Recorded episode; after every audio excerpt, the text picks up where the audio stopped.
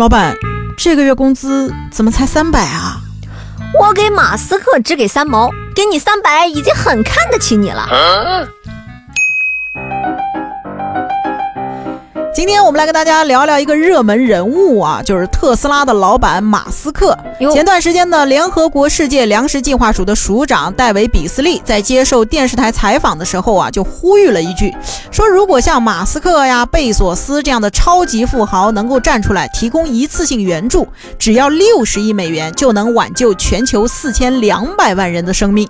呵，对于这个说法呀，马斯克顺手发了一条回应，说如果世界粮食计划署能够解释六十亿美元如何解决全球饥饿问题，我现在就准备好出售特斯拉的股票解决它。嗯，但是财务报告必须公开，这样公众才能确切的看到钱是如何花掉的。来来来，敲黑板啊，这是一个典型的道德绑架失败案例。直接遭到了马斯克的强硬兑现，直接打脸呀！嗯，马斯克这条推文啊，可以说是一剑封喉，财务报告公开。我相信全世界的公益组织都存在这样的一个难题啊！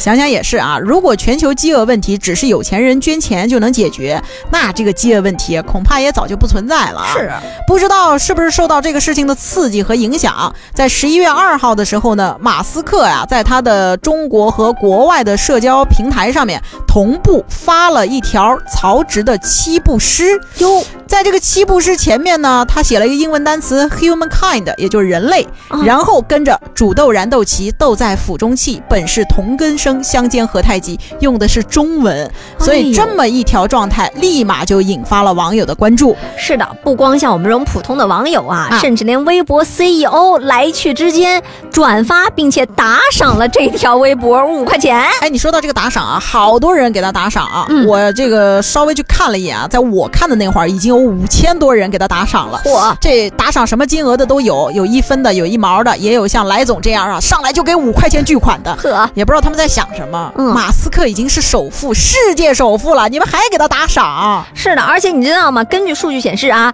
特斯拉的总市值已经达到了一点零八万亿美元的新高。嗯，所以马斯克晋升成为了新的世界首富哦，而且这也使得马斯克成为世界近代史上有统计以来的首位身价突破三千亿美元的人啊。咱们就按照这个最近啊，这个美元对人民币的。汇率一比六点四左右来算吧，这么一算的话，马斯克的身家换算成人民币大概是一点九二一六八亿元人民币。哇，所以这又是穷人给首富打赏的一天呀！